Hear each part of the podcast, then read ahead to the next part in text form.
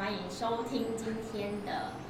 我的 podcast。然后呢，我们今天要邀请到我的特别嘉宾，就是他现在在我的对面，然后不知道为什么他录音还要劈腿。我们的特别嘉宾就是 C C，我先请他自我介绍一下。好，大家好，我是张继柔，然后我现在是读中山附中的双语班。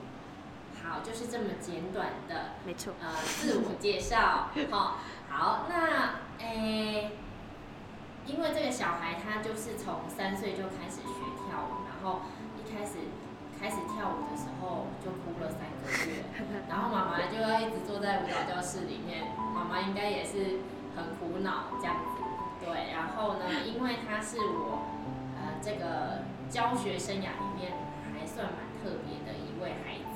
所以呢，我的第一个特别嘉宾的访谈呢，我就想说，哦，那我要邀请这个孩子一起来跟我们分享一下，就是他学习舞蹈的一个过程。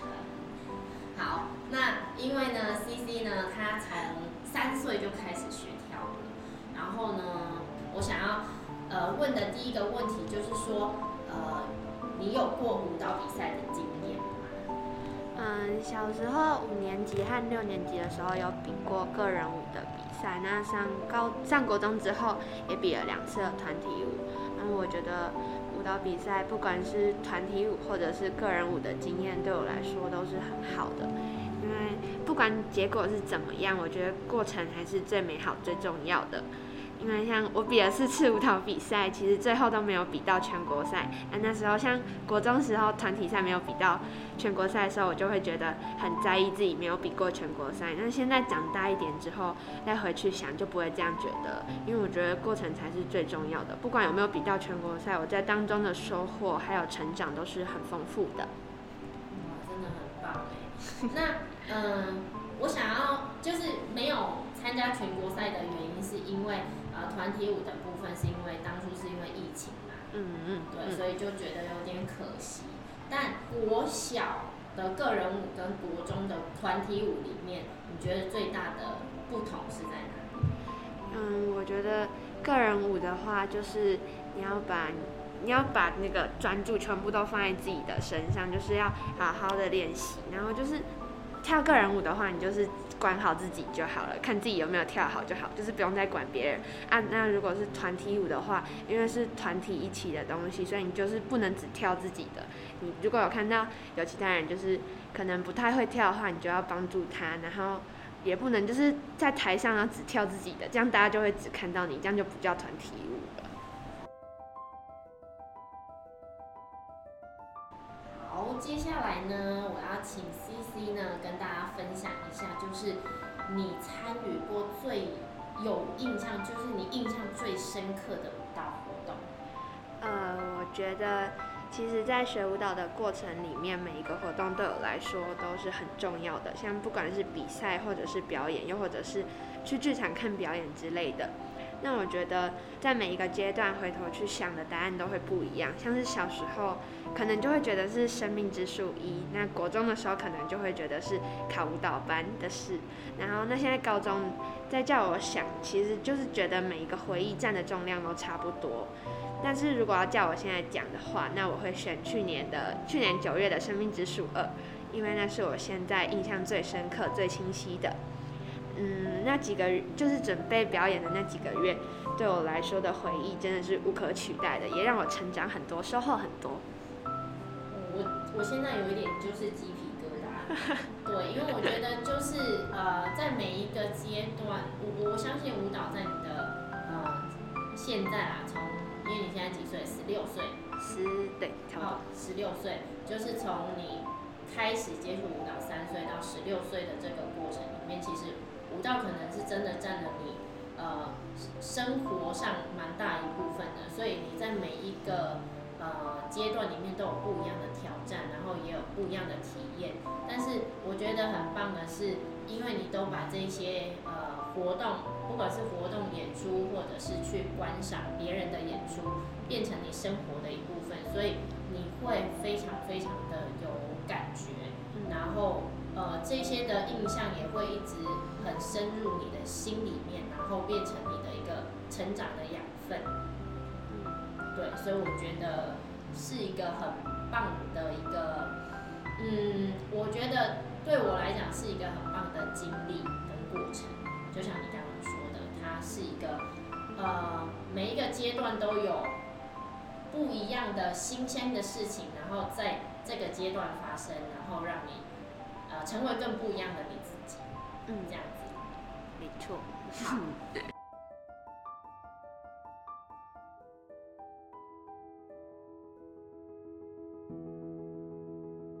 再来就是，这个是会比较敏感的一个话题，就是呢，因为你从三岁到十六岁学跳舞也几年十三。哦，十三年，对，在这十三年也经历了国小到国中，然后国中到高中的阶段，那呃，我想要了解一下，因为我知道 C C 他是呃考。有考上明雅国中舞蹈班，那我想要知道为什么国中的时候你没有选择去读舞蹈班，而是去我其实对我国中为什么没有读舞蹈班的原因记得没有很清楚。那我我应该是因为那时候觉得，如果读舞蹈班的话，那陪家人的时间会更少，而且可能就是没办法这样继续在新房熊在这边跟就是朋友他们一起跳舞。然后也可能会少，如果读舞蹈班的话，也会少很多自己的时间。所以那时候就是觉得国中先把课业用好，然后高中再读舞蹈班，应该是这样。没记错的话，年代有点久远。啊，是是是，嗯，我我如果没记错的话，那时候其实我跟妈妈一直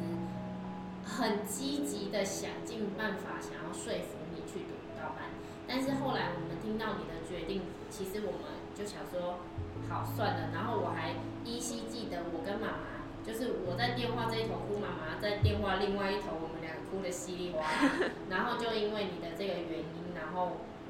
就想说好，就是让你自己做决定，让你自己去做你想要做的事情。所以那个时候我记得是，呃，妈妈说，因为你希望可以多花一点时间，就像你讲的，你想要陪家人，然后你的重点是你希望可以花多一点时间，可以陪伴阿妈。嗯嗯，对，因为你就是很国小都常常跟阿妈相处嘛，然后阿妈也会去学校带你啊，回家啊，然后你希望国中还有很多时间可以跟阿妈一起就是吃饭啊，然后不管是聊天啊，或者是陪伴他们，对，那其实我觉得呃，我们真的是因为这个原因而被呃而放弃了说服。去读舞蹈班这件事情，对，所以，但是接下来就是哦，你你你也想说，嗯，我国中没有读没关系，那我高中才去念好了。那接下来就是想要问一下，就是为什么高中你还是选择读普通高中，然后对你来说有让你跟舞蹈更疏远吗？嗯，先回答第一个问题。第一个问题是。为什么没有读舞蹈班吗？对，嗯，这个原因，嗯，那时候就是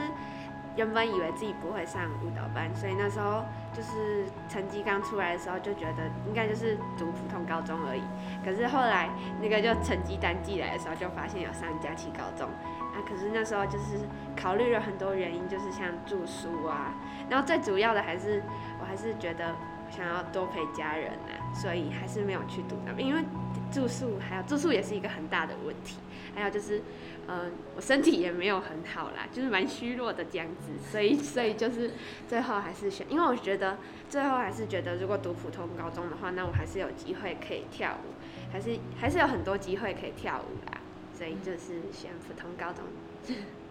好，所以呃，选普通高中对你来说，呃，舞蹈有让你觉得哎。变得更疏远。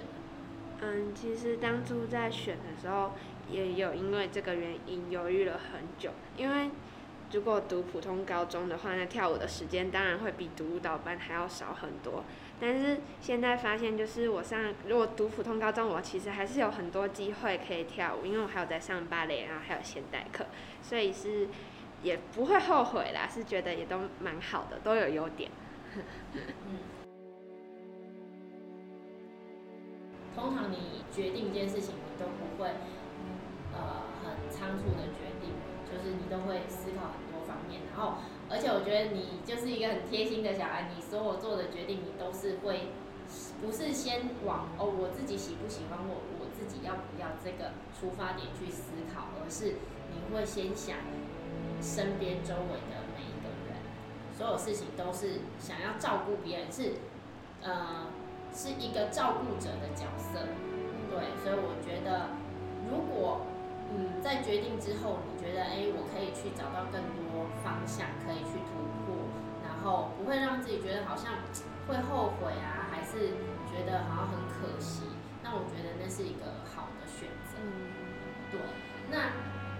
国中、高中都念完了，因为现在才高一嘛，那接接下来还有高二、高三两年，但是。其实接下来原则上就是要开始就去思考大学的部分。嗯。但在大学之前呢，我们再跳回来国小的阶段，就是呃，因为我知道你国小是完全没有参与任何安亲班。对。然后就是大家在安静班写字的时候，其实你可能是很开心的在阿妈家看电视。对，然后但是呢，虽然你没有参加安亲班，但是我也知道你从国小一直到国中的成绩都维持的非常好。那因为刚好呢，你是没有参加安亲班的小孩，但成绩又可以维持的很好，所以我想要请 C C 分享一下，就是对你来说，你回想一下你国小，你为什么这么坚持没有参加清班，但是功课还是可以维持这么好，你。是怎么做到的？因为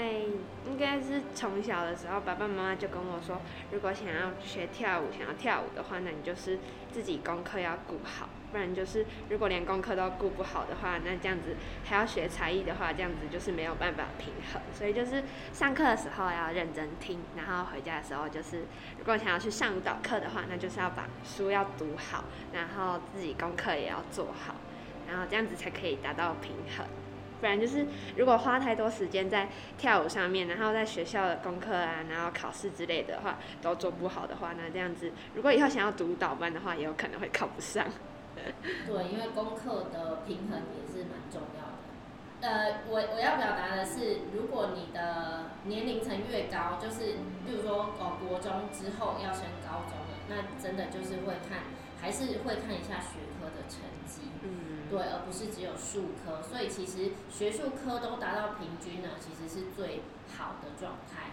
对，才不会说哦，你只会跳舞，然后不会读书，或者是哦，你读书读得很好，但跳舞还好。对，对，当然我觉得，呃，学习才艺能够持久是一件事情，但是如果能够达到平衡，学术平衡，那是又更好的状态。嗯，对。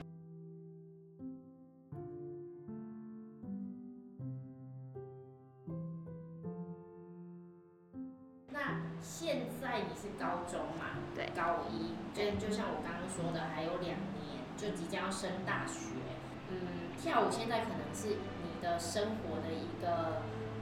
呃很重要的兴趣。对，那我相信接下来大学你一定有有一些你自己的想法，你要不要就跟我们分享一下？嗯，我对大学的科系呢，还有就是兴趣这方面，其实就是一直在变。像我国小的时候到国中，我就是。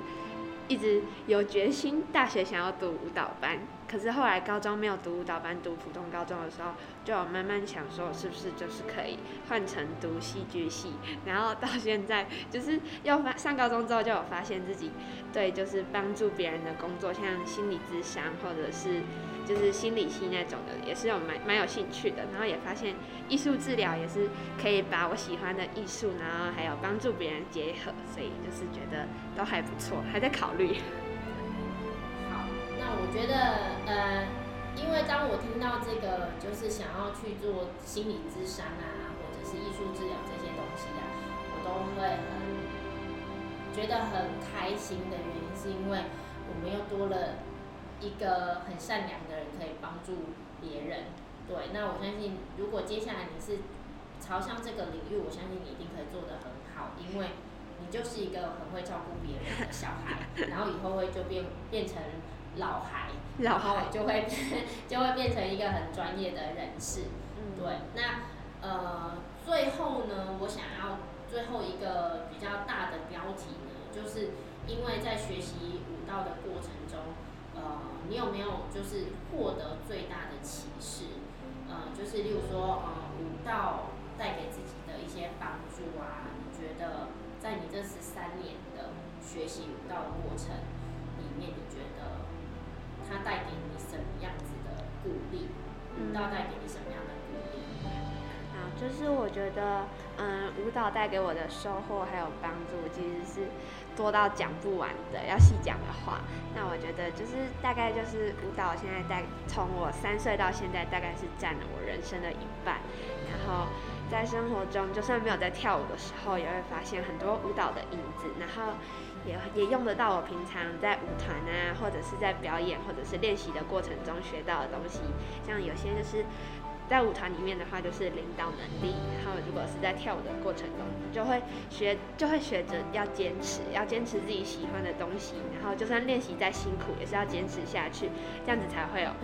这样子才会有更好的结果，然后也是舞蹈丰富了我的生活。如果我当初没有学习舞蹈的话，那我也不知道我现在会是什么样子的人。我真心觉得，就是舞蹈让我更认识自己。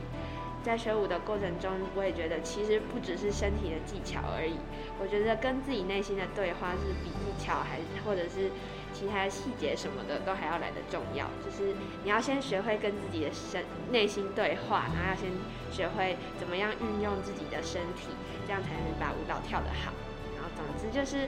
到就是我人生中很重要的一部分。然后像学校每次有什么要报告自己讲讲自己兴趣或者是自己热爱的东西，我都马上有很多东西可以讲，